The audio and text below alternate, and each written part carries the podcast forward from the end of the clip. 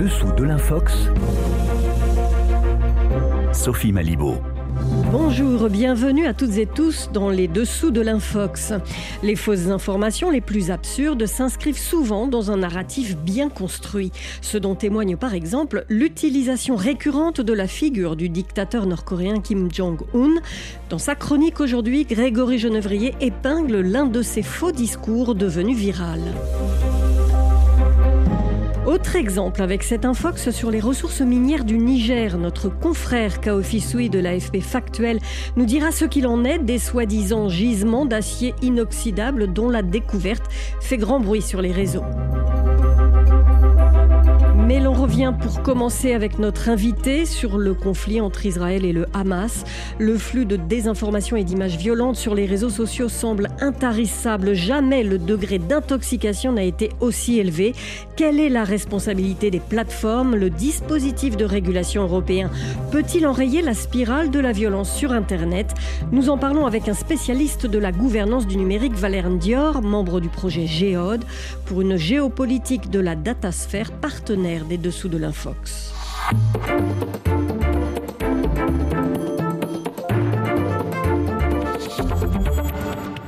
Bonjour Valère Ndior. Bonjour. Vous êtes professeur de droit public à l'Université de Bretagne occidentale, membre de l'Institut universitaire de France. Vous avez notamment co-dirigé l'ouvrage Enjeux internationaux des activités numériques. Et donc tout ce qui se passe en ce moment autour de la gouvernance des réseaux sociaux vous intéresse au plus haut point.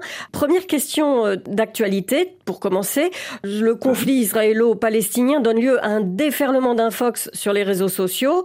On a l'impression que tous les efforts euh, en général pour euh, éviter ça euh, sont complètement vains. Est-ce que vous partagez ce constat? Alors c'est vrai que la situation est assez préoccupante du point de vue des réseaux sociaux parce que l'on constate de véritables répercussions numériques, hein, si vous me permettez l'expression, de véritables répercussions numériques du conflit sur le territoire européen, euh, mais même à l'échelle internationale. Et très clairement, les réseaux sociaux, que ce soit X, les réseaux de Meta et d'autres plateformes, sont devenus des caisses de résonance pour ce conflit avec des personnes, des communautés qui publient des contenus violents, des contenus haineux, de la désinformation, et qui parfois s'en prennent euh, les uns aux autres. Donc oui, on a l'impression de régresser un peu et de retrouver des phénomènes qui sont euh, bien anciens malheureusement. Quand vous parlez de répercussions numériques, qu'est-ce que vous entendez par là? Très clairement, lorsqu'on parle de répercussions numériques, euh, c'est plutôt l'idée selon laquelle bah, ce qui se passe dans le monde réel finit par avoir un impact dans la sphère numérique, donc sur des réseaux sociaux, avec potentiellement des risques d'appel à la violence ou de comportements en ligne qui peuvent engendrer des violences.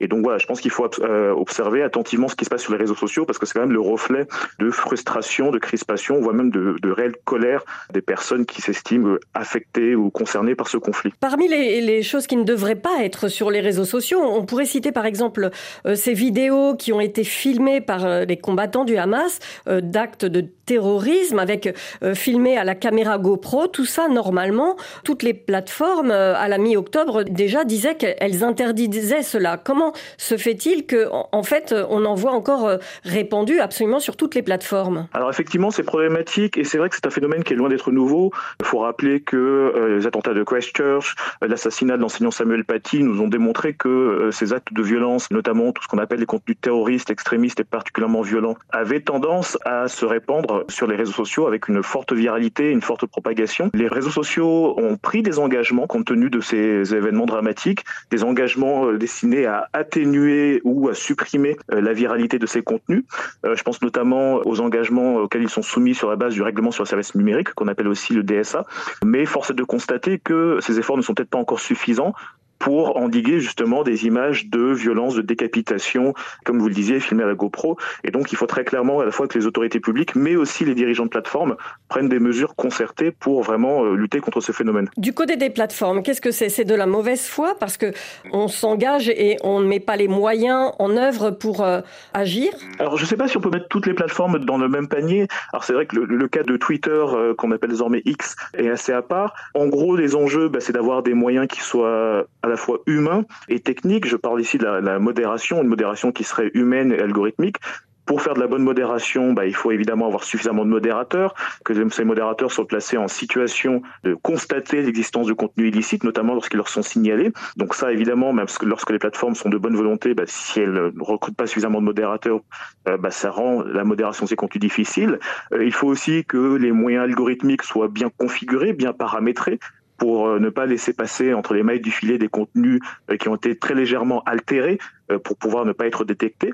Après, il est vrai que euh, si l'on prend un exemple spécifique, qui est celui de X, euh, qu'on appelait jusqu'à il y a quelques mois Twitter, on a constaté une réduction des efforts de modération des contenus au nom d'une certaine conception de la liberté d'expression. Et donc, depuis que Elon Musk a pris le contrôle de Twitter à la fin de l'année 2022, on a constaté une recrudescence des contenus illicites et violents, ce qui montre peut-être justement une forme d'indifférence par rapport aux démarches qui sont menées justement par d'autres plateformes qui sont, un, peu plus proactives. Donc je pense qu'il faut vraiment distinguer les cas ces différentes plateformes. Oui, justement, arrêtons-nous un petit peu sur Twitter parce que euh, ça fait tout juste un an ce vendredi que Elon Musk euh, a pris en main euh, cette plateforme, hein, qu'il l'a achetée.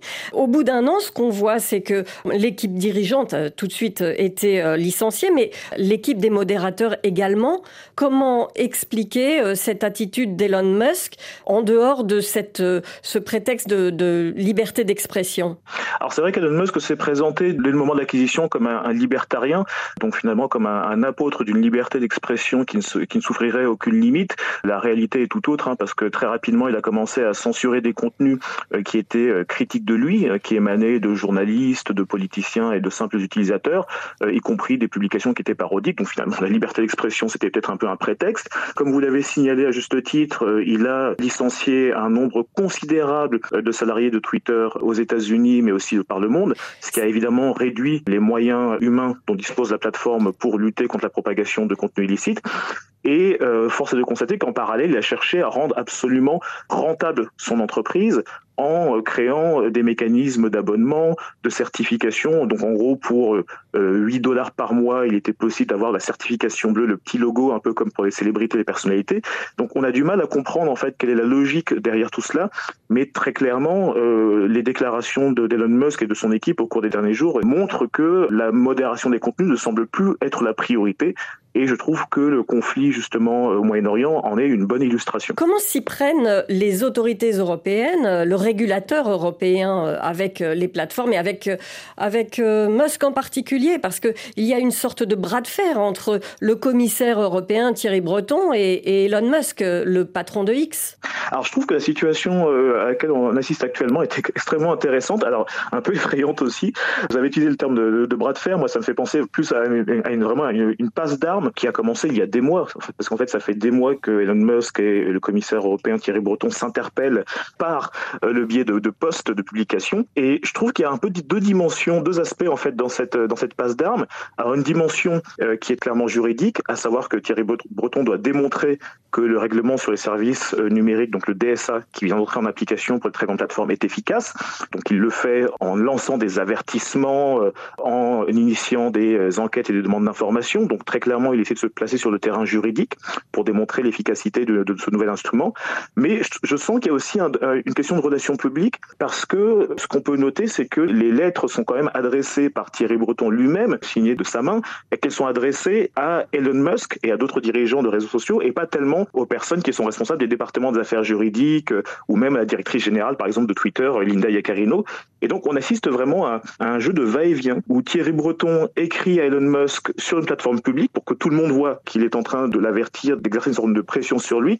Euh, c'est finalement Linda Yaccarino, la directrice générale, qui répond pour clarifier un peu la situation. Elon Musk, pendant ce temps-là, euh, montre toute le, tout l'insolence dont il est capable à l'égard des institutions européennes par des tweets qui sont tout à fait euh, irrespectueux et voire provocateurs. Et donc, j'ai l'impression qu'à la fois, il y a une ambiguïté en fait de la part des, institutions européennes qui veulent agir sur le terrain du droit, mais qui en même temps adressent des avertissements qui visent spécifiquement Elon Musk en tant qu'individu et presque en tant que trublion. En fait, vous nous dites qu'il vaudrait mieux s'en tenir au droit et uniquement euh, à la procédure euh, juridique? Bah, C'est que je, pense qu'il s'agit vraiment de démontrer que la Commission européenne prend le problème à bras le corps, qu'elle mobilise les moyens nécessaires pour euh, finalement réguler l'activité de ces plateformes. Je, n'ai pas l'impression que cela légitime ou rende plus efficace l'action de la Commission européenne ou que ça la rende même plus crédible. Le, le, DSA a la particularité de comporter un certain nombre de, dispositions d'articles, notamment les articles 65 et suivants, qui permettent justement à la Commission de déclencher des mécanismes de demande d'information, d'enquête, euh, et qui peuvent euh, finalement aboutir éventuellement à, à l'adoption de sanctions. Donc je ne sais pas, euh, je, suis, je, suis, assez réservé, assez réticent en fait par rapport à la publication de ces lettres, euh, qui sont d'ailleurs globalement euh, critiquées par beaucoup d'observateurs en disant bon voilà, est-ce qu'on avait vraiment besoin de, la publication de ces lettres sur un poste X ou sur un poste sur Blue Sky?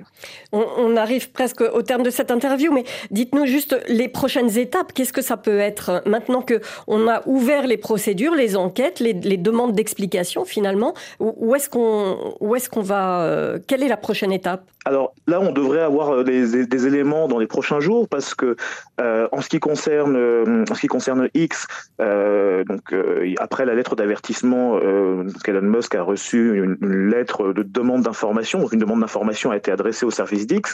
un certain nombre d'informations devaient notamment être fournies d'ici le 18 octobre. Donc on va savoir très rapidement euh, si ces informations ont été fournies ou pas. Euh, dans l'éventualité où ces informations n'auraient pas été fournies ou démontreraient justement des défaillances de la, de la part des plateformes en question euh, sur la régulation de contenus illicites ou de contenus, enfin, de contenus qui seraient finalement préjudiciables d'un point de vue systémique, on peut imaginer justement la mise en place de, sanctions graduées. Alors dans le pire des cas, ça peut aboutir à cette fameuse sanction qui représente jusqu'à 6% du chiffre d'affaires euh, annuel de euh, l'entreprise X. On peut aussi imaginer un phénomène d'astreinte, euh, la mise en place d'astreinte pour forcer justement la plateforme euh, à réagir rapidement. Mais voilà, c'est très difficile à dire pour le moment parce que comme le processus se déroule vraiment sous nos yeux, euh, il va falloir attendre quelques jours pour voir si les plateformes ont réagi à ces pressions successives ou si finalement elles continuent de rester dans une, posture de repli. Merci beaucoup Valère Dior. Je rappelle que vous êtes donc spécialiste entre autres de la gouvernance des réseaux sociaux et que euh, vous nous répondiez dans le, le, cadre de ce partenariat avec Géode, le projet de géopolitique de la datasphère.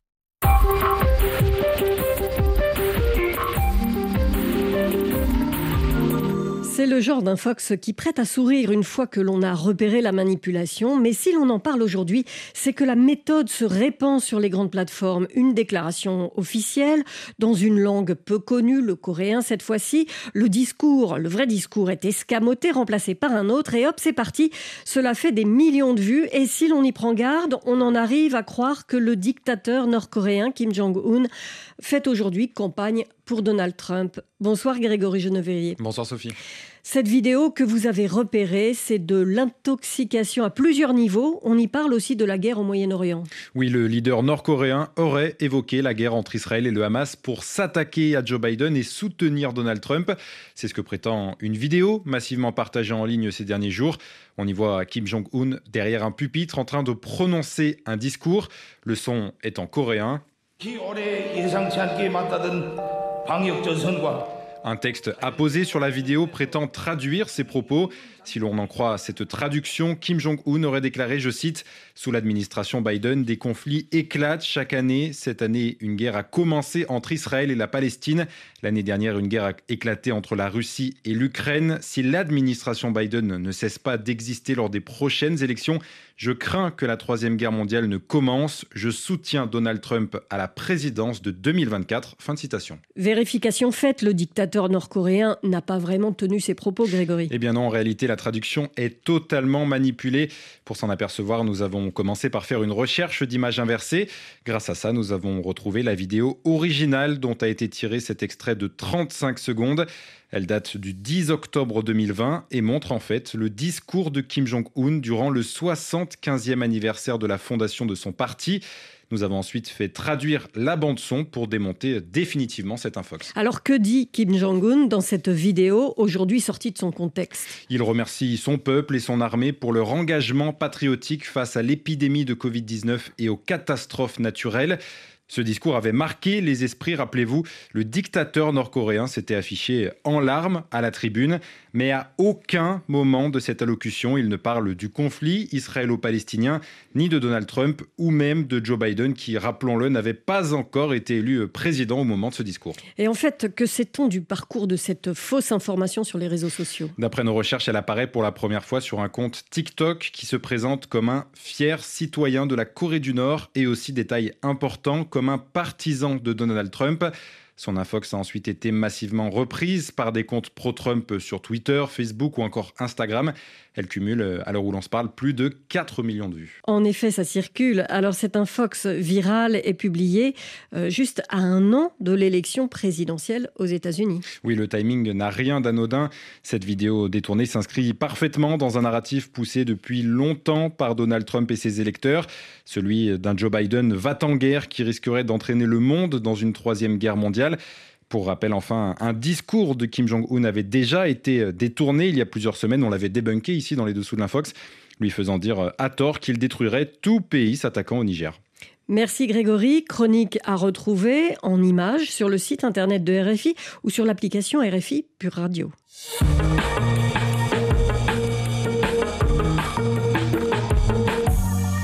Retrouvons Kaofi Soui, journaliste à Abidjan pour AFP Factuel, le service de fact-checking de l'agence France Presse. Bonsoir Kaofi. Bonsoir Sophie, bonsoir aux auditrices et auditeurs de RFI. Depuis le coup d'État du 26 juillet 2023 au Niger, un sujet qui remporte un franc succès sur les réseaux sociaux, c'est euh, la richesse du sous-sol nigérien que la France aurait eu l'intention de piller. De nombreuses infox sont répandues pour euh, étayer ce scénario. L'une de ces publications annonce la découverte d'acier inoxydable dans la région de Tilaberi, à la frontière du Mali et du Burkina. De quoi s'agit-il, Kaofi le supposé gisement serait estimé à plus de 1,2 milliard de tonnes. Ce gisement d'acier inoxydable serait encore une fois la preuve que le Niger est un pays riche qui a fait le bon choix, celui de rompre avec la France, en témoignent les commentaires de nombreux internautes qui rappellent que d'autres gisements importants ont été découverts au Niger, notamment le pétrole et le gaz. En réalité, comme cela avait été le cas pour les fameuses rivières de pétrole qui coulent dans le désert du Niger, cette nouvelle découverte d'acier inoxydable est une infox elle ne correspond pas à la réalité. Oui, mais qu'est-ce qui vous permet à l'AFP d'affirmer le caractère erroné de ces publications? Le premier élément de preuve porte sur le minerai qui aurait été découvert, l'acier inoxydable. Les experts interrogés par l'AFP expliquent que l'acier inoxydable n'existe pas à l'état naturel. L'acier n'est pas un minerai, mais un alliage de plusieurs métaux. L'acier est formé à partir d'un mélange de minerais de fer et de coque de charbon. Les deux matériaux, extraits sous forme d'oxyde pour le fer et de houille pour le charbon, sont fondus dans un haut fourneau pour former l'acier. Enfin, pour former l'acier inoxydable, on ajoute du chrome lors de la fusion du mélange. Et puis un autre élément visuel, cette fois, vient confirmer qu'il ne s'agit pas d'une découverte d'acier inoxydable. Oui, la publication a été partagée avec une série d'images qui montrent un amas de pierres noirâtres ou à l'aspect fondu. Une recherche d'images inversées sur Internet permet de retrouver différentes occurrences de ces images dans des travaux de recherche de minerais au Niger. Il ne s'agit pas d'acier inoxydable, mais bien de minerais de fer. Des travaux réalisés autour des années 1960 puis 1980 ont permis d'évaluer les réserves de minerais de fer de la zone de Kolo et Sei, à l'ouest du Niger, à environ 1,2 milliard de tonnes. Mais rien à voir avec de l'acier, les études pratiquées sur ces gisements évoquent d'ailleurs un minerai à faible teneur en fer. Il n'est donc nulle part question de 1,2 milliard de tonnes de réserves d'acier inoxydable au Niger, mais la rumeur circule, et pas seulement en français, mais aussi en langue haoussa. Effectivement, c'est encore une fois une information totalement fausse, comme plusieurs autres déconstruites par l'AFP. Il est important de noter que depuis le renversement du président Mohamed Bazoum par les militaires le 26 juillet, le Niger est au cœur d'une vague de désinformation sur les réseaux sociaux. En dehors des attaques ciblées contre la France et son armée, l'un des axes les plus exploités est celui de la richesse du sous-sol nigérien qui fait l'objet de nombreux messages trompeurs ou erronés. Merci à vous, Kaofi Soui, du service de fact-checking de l'agence France Presse à Abidjan. Les dessous de l'Infox se terminent, mais vous pouvez retrouver toute notre production avec les liens, les images et autres vidéos vérifiées sur le site de RFI sous le tag InfoVérif. Merci à nos invités et chroniqueurs, ainsi qu'à Hélène Avril à la réalisation de l'émission. Dans un instant, vous retrouverez Philippe Le Caplin et ses invités dans Accent du Monde.